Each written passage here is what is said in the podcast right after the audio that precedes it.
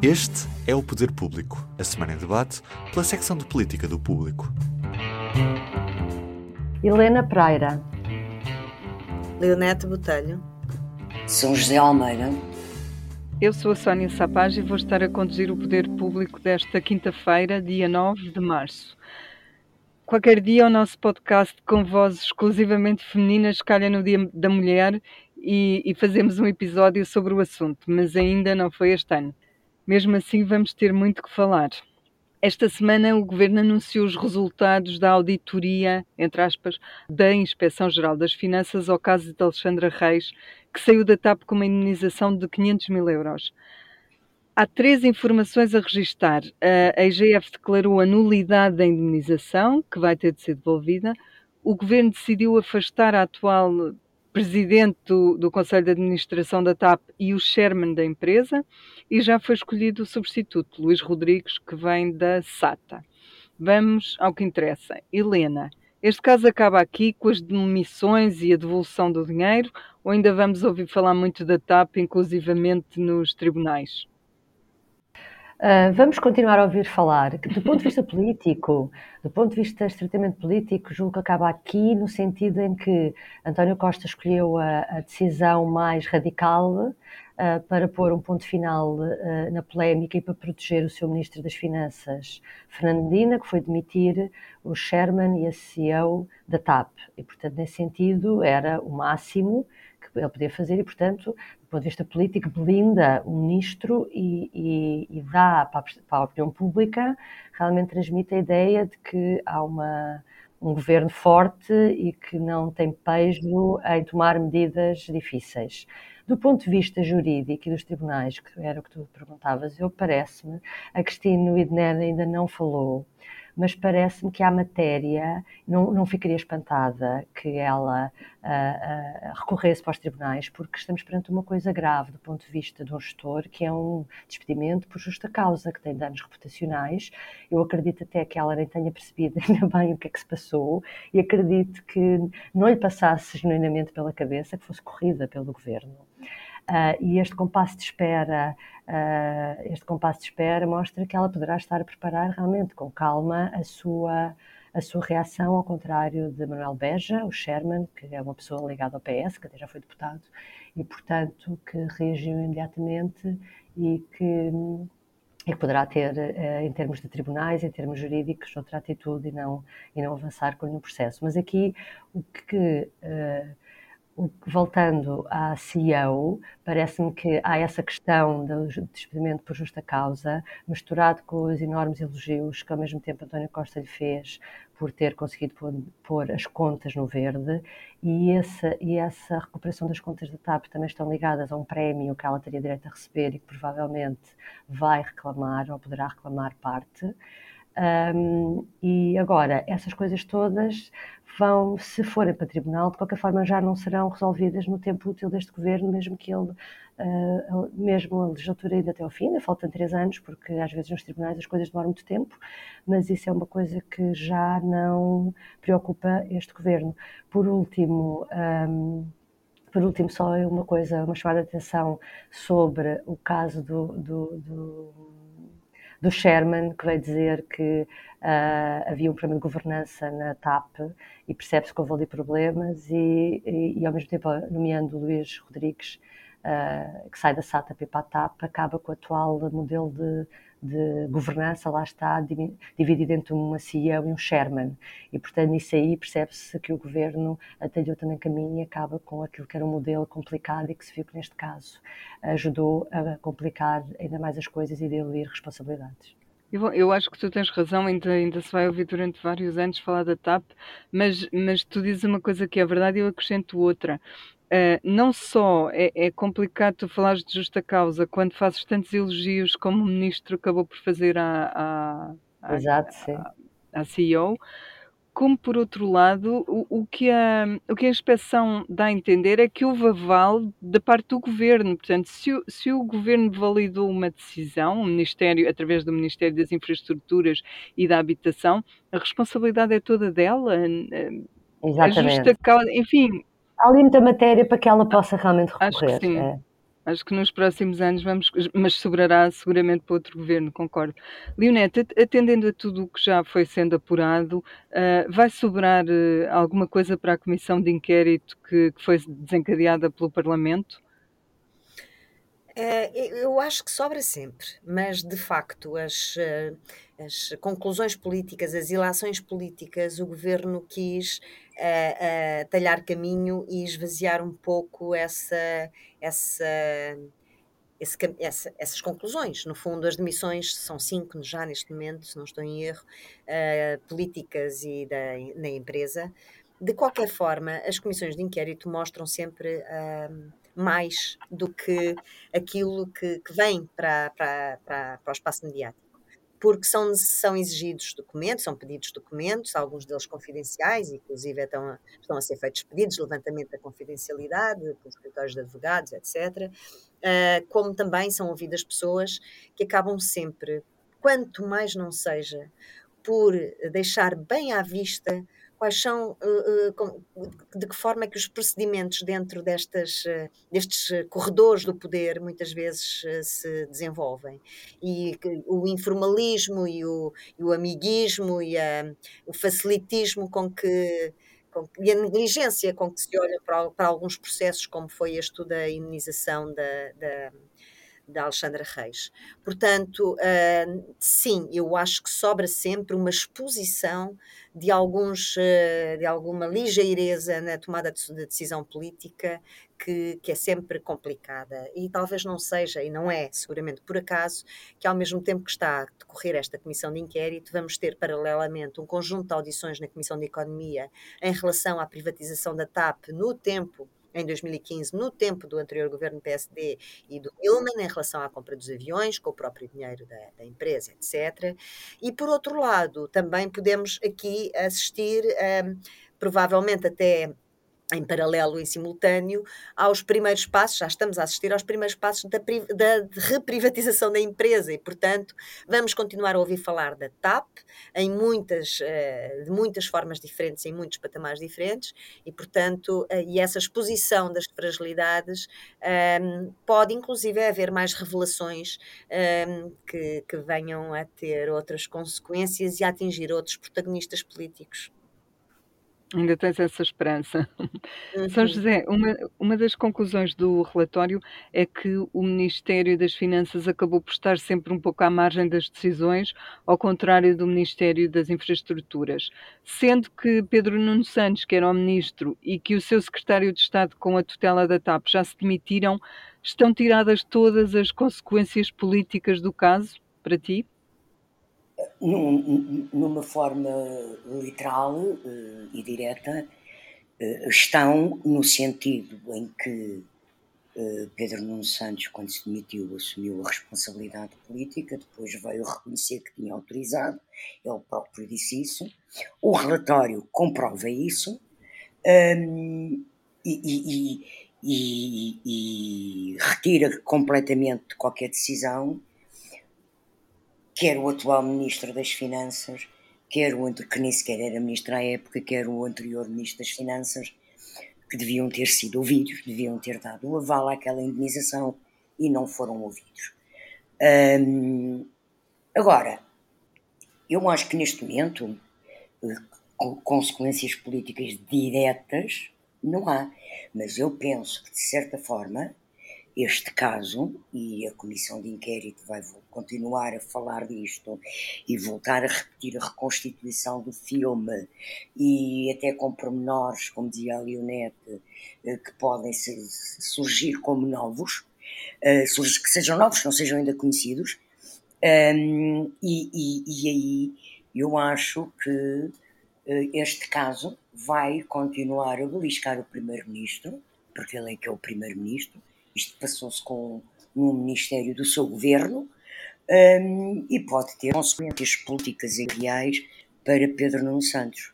Ele assumiu a responsabilidade política, mas a exposição a que ele vai estar sujeito nesta comissão de inquérito, onde seguramente irá ser ouvido, um, uh, uh, e a forma como vai ser exposto pelas outras pessoas que vão ser ouvidas, não é? Uh, penso que isto ainda pode trazer amargos de boca políticos para Pedro Nuno Santos e não é bom para o Primeiro-Ministro, não é? Quer dizer, tudo isto ter-se passado não é bom para o Primeiro-Ministro. Estás a falar em, em, relação a Pedro Nuno, estás a falar num futuro que pode não ser assim tão próximo, não é? Pode ter Sim, consequências quer dizer, mais, no mais longo tempo. Ele vai ser mais desgastado ainda, ele já está muito desgastado com este processo, não é? Uh, manifestamente houve da parte dele, no mínimo, uh, uh, negligência e responsabilidade de gerir isto desta maneira, não ter participado ao Ministério das Finanças. Uh, ele agia um bocado como o dono disto tudo, não é? Ele não era dono disto tudo, não é? Não era. Uh, e, portanto, uh, só três semanas depois é que se lembrou e, e, e é que disse. não, é, não é bom e eu penso que isto vai causar desgaste na sua imagem porque ele vai ser bombardeado com esta questão na uhum. comissão de inquérito. Pronto. Vai estar, vai ser um, um dos protagonistas. Agora é evidente que, repito, isto também não é bom para o Primeiro-Ministro. Não foi até agora e vai continuar a não ser, não é? Porque há um modus operandi que é de um governo em que o Primeiro-Ministro é António Costa. Portanto, António Costa é o responsável por tudo o que se passa no governo. Outro, outro assunto da semana é a crise no governo dos Açores. Relembro aqui que o PS venceu as eleições, mas como ficou em minoria e não se conseguiu entender com nenhum outro partido, foi possível ao PSD formar uma geringonça de direita e ficar com mais um deputado e com maioria absoluta. O CDS e o PPM entraram mesmo para o governo, a Iniciativa Liberal e o Chega deram um apoio parlamentar, assinaram um acordo, só que agora o deputado da Iniciativa Liberal e outro que era do Chega, mas que entretanto se tornou independente, romperam o acordo. O que significa isto é que a coligação tem menos um deputado do que a oposição, isto se esta se conseguisse juntar, o que também não é assim tão óbvio, porque o PAN, por exemplo, tem votado algumas coisas ao lado do governo, incluindo a coisa importante que é o orçamento do, da região. Helena, José Bolieiro, líder do governo regional, rejeitou ontem apresentar uma moção de confiança. O PST também não pretende, pelo que se percebeu, apresentar para já uma moção de censura. Vamos ter a partir daqui uma gestão caso a caso, lei a lei, como aconteceu no segundo governo de Costa e que não correu assim muito bem? Pois, não sei, acho que temos ainda que esperar mais um pouco. Eu recordo a declaração que o representante da República fez ontem à Lusa, a dizer que uh, vamos aguardar. Uh, eu não tenho presente exatamente as palavras, mas o que ele queria dizer era que vamos ver como é que na, na Assembleia Legislativa as coisas vão evoluir. Ou seja, parece que, por um lado, ainda pode haver algo à direita, nesta maioria de direita que, que está a esbroar-se, algum entendimento. Uhum. Antes de, do, do representante da República ter que tomar uma atitude, Uh, e essa atitude poderá ser eleições antecipadas, ele tem duas hipóteses, eleições antecipadas ou pedir ao PS, que foi o partido mais votado em 2020, que forme governo, mas o problema é que o PS dificilmente terá uma base de apoio e, portanto, não o tem condições... O problema mantinha-se, não é? O problema mantinha-se, arrastava-se. Uh, realmente, como tu disseste, o PS eh, podia apresentar uma moção de censura, não quer, está com medo, porque se apresenta uma moção de censura, uh, o risco uh, é de acontecer o mesmo que aconteceu com o governo minoritário de António Costa, que é depois ser reforçado nas eleições e ter maioria absoluta, já não precisar de nenhum parceiro para governar, portanto, o PS está com medo disso, acredito que a IEL e o Chega também estejam com medo disso, ou seja, o PS vir a ser reforçado e então ficarem reduzidos a, a, a alguma insignificância, porque já não, têm, não podem influenciar de modo algum o governo.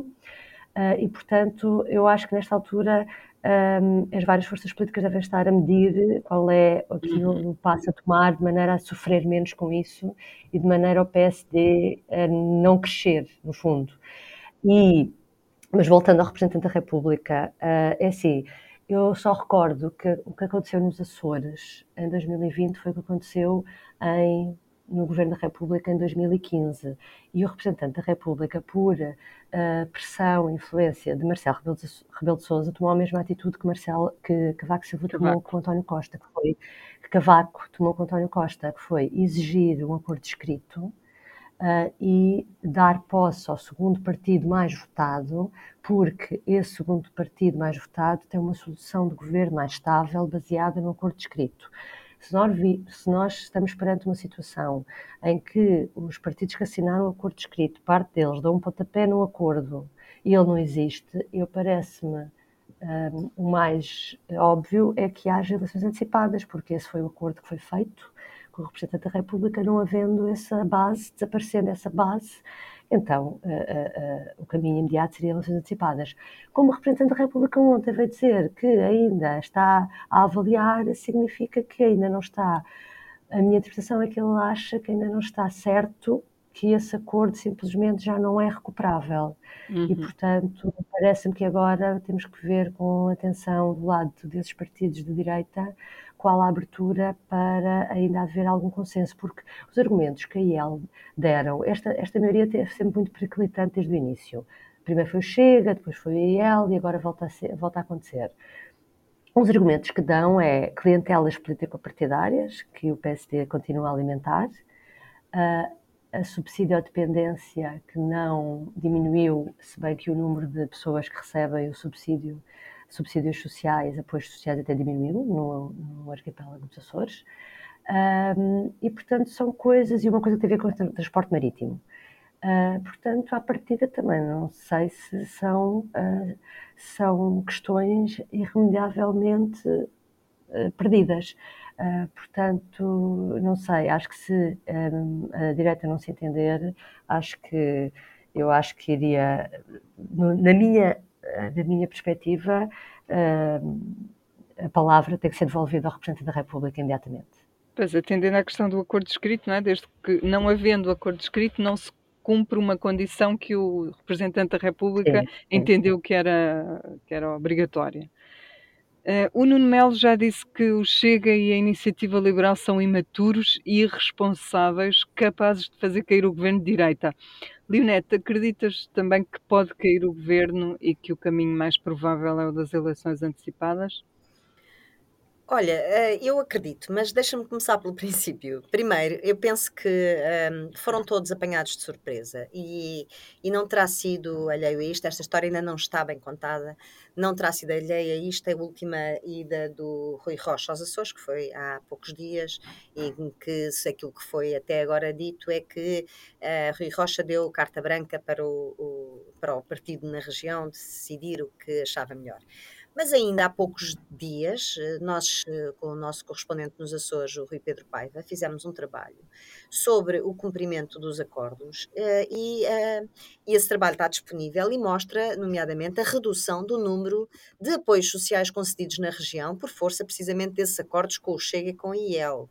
E, portanto, olha, está aqui, por exemplo, alguns dos números que ele tem aqui, foram baixados, o, o Governo baixou o IRS, IRC e IVA, como estava previsto nos acordos, foram, foram reduzidos os trabalhadores da administração pública ah, em cerca de mil.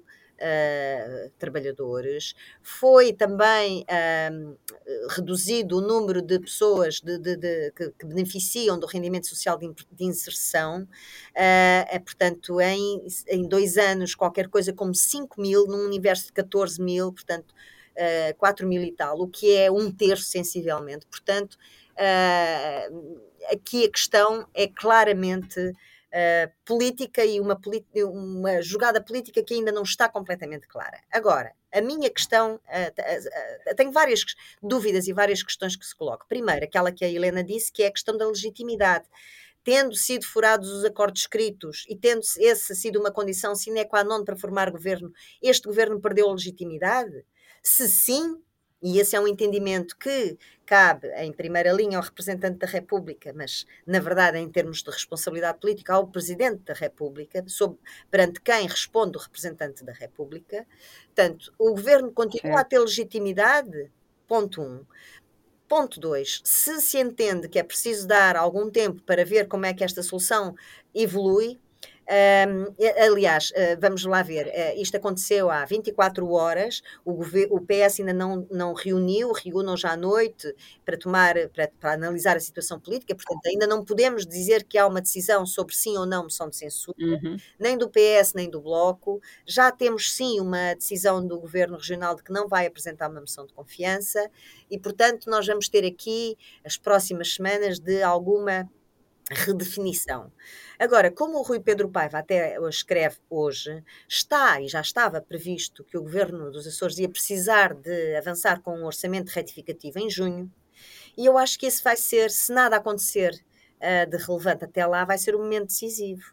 Porque aí sim, ainda que o representante da República e o presidente da República entendam que o governo deve continuar a governar uh, enquanto conseguir, esse momento vai ser um momento uh, decisivo, na medida em que, uh, se o orçamento retificativo chumba, o representante da República não pode fazer outra coisa diferente do que fez o Presidente da República não há margem. no continente. Quer dizer, não, o entendimento político é que sem orçamento há, há eleições antecipadas. O chumbo de um orçamento equivale a eleições antecipadas e, portanto, aí não há margem para dúvida. Portanto, as questões, as questões são muitas. Agora, a minha outra questão é a forma como isto salta ou não salta para o nível do debate político nacional.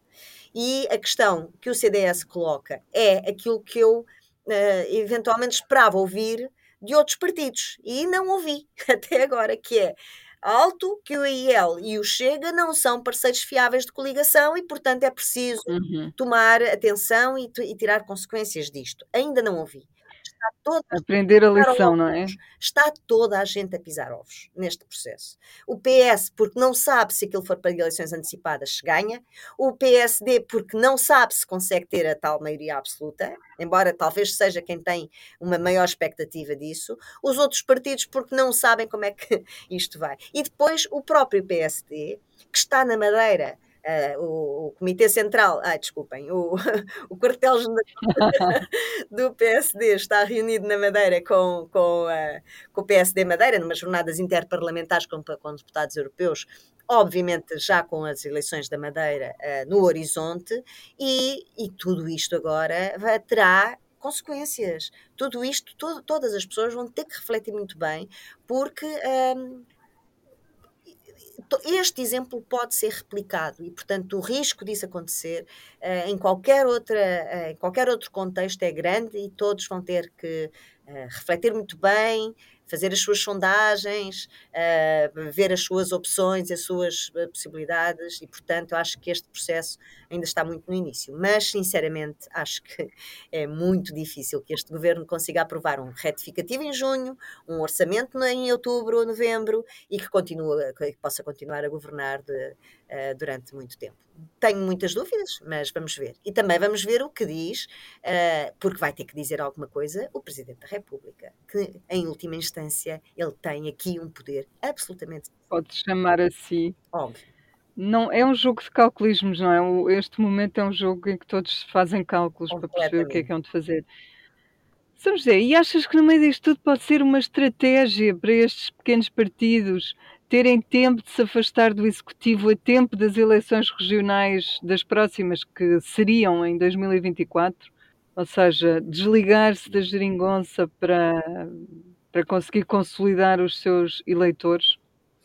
Eu creio que a estratégia é essa da parte dele, não tenho qualquer dúvida. Uh, estamos na iminência do, de discutir um retificativo e aí ele tirou o corpo de fora antes, numa estratégia de facto de afastamento e de preparação, de antecipação das eleições. Hum, eu penso que é essa a estratégia, porque se não for isso, e agora forem aprovar o retificativo, e depois aprovarem o próximo orçamento e continuarem a aprovar a legislação, não se percebe porque é que fizeram isto, não é? Uhum. Um, agora, eu não sei se o tiro não lhe pela culatra e acho que o exemplo nacional, com o chumbo do último orçamento, mostrou que os partidos que provocam uh, eleições, como aconteceu ao facto do BE e do PC, o BE já tinha rompido no orçamento anterior, do PC não ter aprovado aquele último orçamento aquela proposta para 22, um, acabou São por penalizar, foram penalizados eleitoralmente. Portanto, eu não sei se esta estratégia de sobrevivência é muito positiva, mas eu percebo uh, que é muito positiva para ele, mas eu também percebo que eles estejam numa situação um bocado de ser preso por ter cão e ser preso por não ter cão. Porque uh, uh, se eles continuassem a viabilizar e na coligação, chegariam às regionais de 24 colados e potencialmente engolidos eleitoralmente pelo PSD. Agora, descolando, vamos ver como é que depois o eleitorado uh, uh, reage a isto. Mas eu acho que o erro base disto tudo está no acordo que foi feito e no facto de eles terem feito o acordo nas condições em que fizeram. Uh, era um acordo bastante tático para assalto do poder, como António Costa fez em 2015, não é? Um, e neste momento, para mim é óbvio, não só seguindo as regras nacionais que o Presidente da República, que ainda é o mesmo, uh, seguiu em 2019, quer pelo mínimo do bom senso político, um, quebrado este acordo, um, tem, que haver, tem que haver eleições, porque este, este governo assentava num acordo escrito, que neste momento não existe, e neste momento o que nós temos é um governo de, um, de uma maioria relativa, não é? Um governo minoritário, do segundo maior partido no Parlamento. Portanto, já não é uma coligação. Uhum. Então, para governo minoritário, o PS tem mais deputados regionais, não é?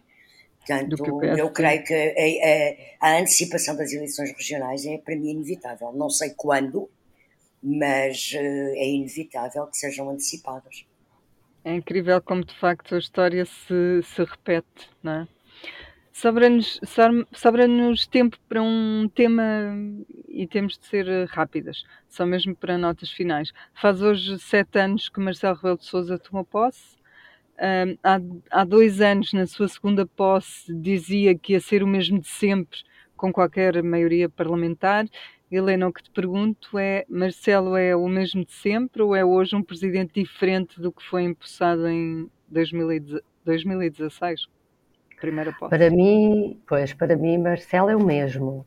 Tem, passou foi por circunstâncias diferentes, mas eh, no essencial, ele, ao longo destes sete anos, tem procurado, por um lado, ser, a porta-voz, ser um, um porta-voz do sentimento geral dos portugueses, no sentido em que sabe ler bem os motivos de insatisfação, por exemplo, recentemente a questão da polémica com o altar, o altar palco da igreja, por exemplo, e por outro, eh, tem estado permanentemente a fazer um equilíbrio entre os poderes, entre aquilo que pode ser o papel do presidente a chamar a atenção do governo, a criticar, mas depois, quando a coisa começa a ficar muito extremada, também a procurar um equilíbrio com o governo. Agora, neste último caso da habitação, já se percebeu, por exemplo, que começou a criticar e estamos a meio ainda de saber o que é que se vai passar. Depois há uma coisa que, para mim, Marcelo sempre continua a fazer bem, desde sempre, e continua a fazê-lo enquanto presidente, que é ser uma espécie de comentador. Uh, realmente não é normal num presidente, mas é a sua marca. Ele sempre fez isso. E também o exemplo mais recente que eu anotei foi quando ele diz que, a propósito do futuro de Pedro Passos Coelho, que é uma coisa que tanto se discute, ele próprio faz a sua análise e, como comentador, diz que é uma ótima pessoa, mas é alguém que não é capaz de transmitir esperança às pessoas e, portanto, com isso a dizer que nunca se poderia enquadrar num perfil presidenciável, porque o presidente tem que ser capaz, por exemplo, de transmitir esperança em situações difíceis. Agora, a, dif a, diferença é que ele primeiro teve um papel determinantíssimo no primeiro mandato em serenar, no fundo, uh, os ânimos, pacificar a sociedade depois daquele, daquela uh, medida radical que foi um, uh, o a geringonça, não é? Em que esteve do lado do governo, no sentido constitucionalmente deu posse ao governo e tentou explicar, e na altura a gente já passaram sete anos, mas foi muito importante porque ele tentou explicar durante muitos meses, sempre, uh, às pessoas a, a legitimidade desse governo. Uh, e, portanto, e agora é um presidente com um governo absoluta que realmente tem mais dificuldades, às vezes, de se posicionar, mas no essencial eu acho que estes traços mantêm-se. Por último, parece-me que ao longo deste tempo todo também Marcelo esteve sempre preocupado em ajudar a construir uma alternativa à direita do PSD para, um, para uh, suceder António Costa. Uh, eu creio que em determinados momentos da, da geringonça, Marcelo achava que esse momento em que o PSD podia suceder António Costa seria depois do governo da geringonça. Tivemos, afinal, um governo maioria absoluta e temos à direita assim uma espécie de deserto, porque uh, Marcelo também não acredita no atual líder que é Luís Montenegro, sabe-se que tinha como preferido Carlos Moedas, que entretanto também já revelou muita inabilidade, também já veio criticar Pedro Passos Coelho, portanto é, eu acho que estes é, é verdade que ele tem este presidente tem, uma, tem um perfil muito diferente de qualquer outro que já tivemos e de certeza que não vamos voltar, voltar a ter um, mas estas características tiveram presente sempre ao longo destes sete anos e vai continuar a ser assim, por muitas críticas que façam e em momentos passou por momentos muito difíceis e ser muito criticado, mas realmente aquilo que se percebe é que no fundo eh, é este estilo que, que manteve ao longo dos anos.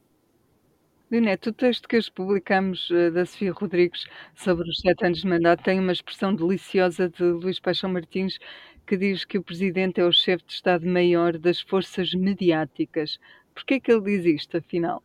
Bom, ele diz isto, aliás, já tinha dito logo no início do mandato, eh, agora eh, penso que nunca o escreveu, mas agora ficou escrito, um, e diz isto precisamente por aquilo que que, que, é óbvio para toda a gente, que a Helena acabou de dizer, que é a grande marca de Marcelo Rebelo de Sousa, é esta marca que podemos chamar de comentador ou de explicador, como diz o próprio Paixão Martins, uh, ou como o próprio dizia, de fazer, continuar a fazer pedagogia política agora a partir de Belém, que é explicar aos portugueses Professor. os processos, exato, os processos políticos que, que, que nem sempre uh, são claros uh, e torná-los mais claros. Claro que no meio disto tudo ele não faz só isso e, portanto, também, também faz. Ehm, também faz, é Presidente da República e a sua magistratura de influência através da palavra é o, do, o seu maior poder, não, é normalmente o grande poder permanente e presente uh, em todo, ao longo de todo o mandato, é assim com todos os presidentes.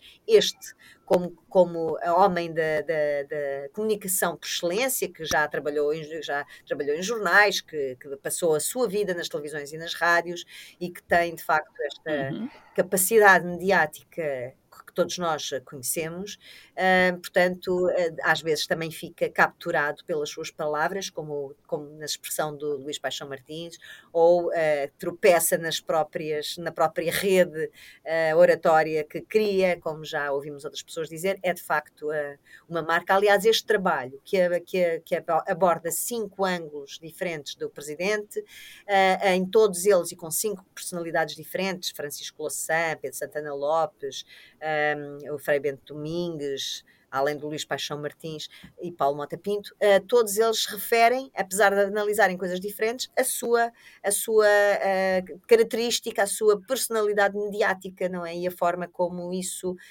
um, caracteriza de uma forma que o torna uh, um presidente irrepetível, como também um deles diz.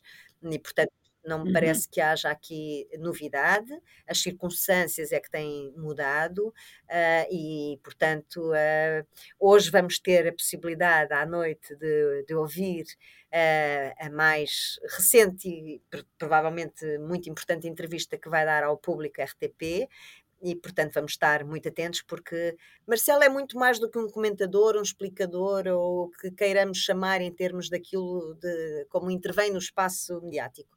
Ele é também Presidente da República e tem acesso a uma camada de informação que é invisível para todos nós e para. Uh, 99% da população e, portanto, aquilo que acaba por também, ao mesmo tempo, ser eh, intrigante, fascinante na sua, nesta sua um, forma de comunicar excessiva é que muitas vezes nós, como jornalistas, andamos à procura do que é que é opinião, do que é que é explicação, do que é que é informação e, e isto mistura-se. É? Isto mistura-se às vezes uh, acabamos por uh, ser surpreendidos com notícias que ele dá que até parece que não está a dar. muitas vezes mesmo, diria eu.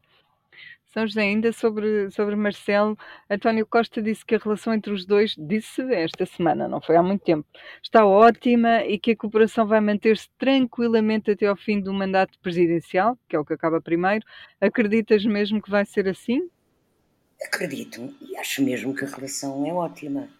Uh, apesar uhum. de agora, com a maioria absoluta, o presidente estar mais interventivo e, recorrer mais ao Tribunal Constitucional, de facto, a relação é ótima, porque se nós nos lembrarmos das relações dos presidentes mais recentes com os respectivos governos, eram muito mais tensas e por vezes até mais uh, problemáticas do que, do que a atual relação. Basta lembrarmos das relações do professor Cavaco Silva o primeiro-ministro José Sócrates, e até com Pedro Passos Coelho, em alguns aspectos, um, com algumas medidas da Troika e algumas questões orçamentais. Um, se nos lembrarmos da relação de, do presidente Mário Soares com o primeiro-ministro Cavaco Silva, uh, organizou o Congresso Portugal Futuro para criar massa crítica para depois o PS fazer os seus estados gerais e criar uma dinâmica social de conquista do poder. Se nos lembrarmos do uh, senhorial, cordial, uh, elegante, educado uh, presidente Jorge Sampaio, que era um gentleman, mas demitiu um governo, não é? Quer dizer, dissolveu uma Assembleia. Uhum. Portanto, as relações entre o Presidente da República, Marcelo Rebelo de Sousa, e o Primeiro-Ministro, António Costa, são de facto excelentes comparadas com o histórico. O que não quer dizer que o Presidente da República faça uma maioria absoluta, use de todas as formas e feitios que consiga exercer o seu poder de influência, uh, que é um poder constitucional que ele tem de, de, de, de de, para exercer e falo. E como, como recorre ao TC, uh, eh, pronto, e, e, está no seu direito, e creio que nos próximos três anos vão ser assim. E se, se, se, se o governo do, do, PS e de António Costa uh, não cair, um, ehm, a relação será uns momentos mais tensa, outros momentos menos tensa, é uma, eu acho que há uma relação de respeito mútuo. Eu recentemente fiz um trabalho um, sobre o PS em relação à crise. E uma das coisas que algumas pessoas do governo, não era o PS, era o governo, uma das coisas que alguns, alguns ministros diziam é que uh, há uma relação tensa entre os dois e que Marcelo quer exercer um poder porque tem uma maioria absoluta, etc, etc. Mas mas havia um, um, um membro do governo também que dizia que há entre os dois ocupantes destes papéis institucionais uma relação pessoal com mais de 30 anos. Marcelo Rebelo de Sousa foi professor de António Costa e há entre os dois um respeito intelectual e pessoal grande. Portanto, que dá espaço para que possam ter alguma tensão em alguns momentos, mas cada um desempenhar o seu papel institucional. Uhum. Uh, o Presidente da República pode criticar e o Primeiro-Ministro, que está assentado em cima de maioria absoluta, pode por isso simplesmente ignorar as críticas. Na prática, não é? Ainda que educadamente diga que sim, não é? Olhem, mais dois minutos para os vossos públicos e notórios. Helena. Bom, o meu público notório é a cebola. E o número 52%, exatamente, e o número é 52%, que é a margem de lucro que algumas, uh, alguns supermercados, cadeias, estão a, a, a, a fazer aumentar os preços, estes números foram divulgados pelo Ministro da Economia e uh, diz respeito a várias ações de fiscalização da ASAI que concluem que, para além dos valores de inflação normais, um, a, a formação de preços em Portugal tem realmente aqui algumas alguns problemas porque há algumas empresas a fazer uh, uma a ter margens de lucro uh, excessivas e a aproveitar a situação para aumentar demasiado os preços. A cebola é um caso onde esse aumento foi mais uh, drástico e sem justificação. Muito bem. Uh, Leonete, o teu. Uh, olha, eu vou falar de uma daquilo que um, Nuno Garopa considerou a maior crise institucional da democracia portuguesa, ou uma das maiores crises institucionais do Estado de Direito Democrático. E estou a falar do facto dos três juízes cooptados do Tribunal Constitucional, uh, entre eles o Presidente e o Vice-Presidente, estarem, não há outra forma de dizer isto, fora de prazo. Estão fora de prazo. Todos os seus mandatos uh, os mandatos dos três juízes, inclusive o presidente e o vice-presidente, terem já uh, sido ultrapassados. Uh, o mandato do, do, presidente, do juiz do Tribunal Constitucional é de nove anos, quatro anos e meio renovável apenas uma vez, e uh, todos os, estes três uh, juízes têm mais de nove anos. O último foi o presidente, João Calpers, que cumpriu os nove anos no dia 6 de março portanto, na segunda-feira. E isto, um deles, o vice-presidente, está há mais de 10 anos, ou seja, já passou em quase um ano e meio o seu prazo.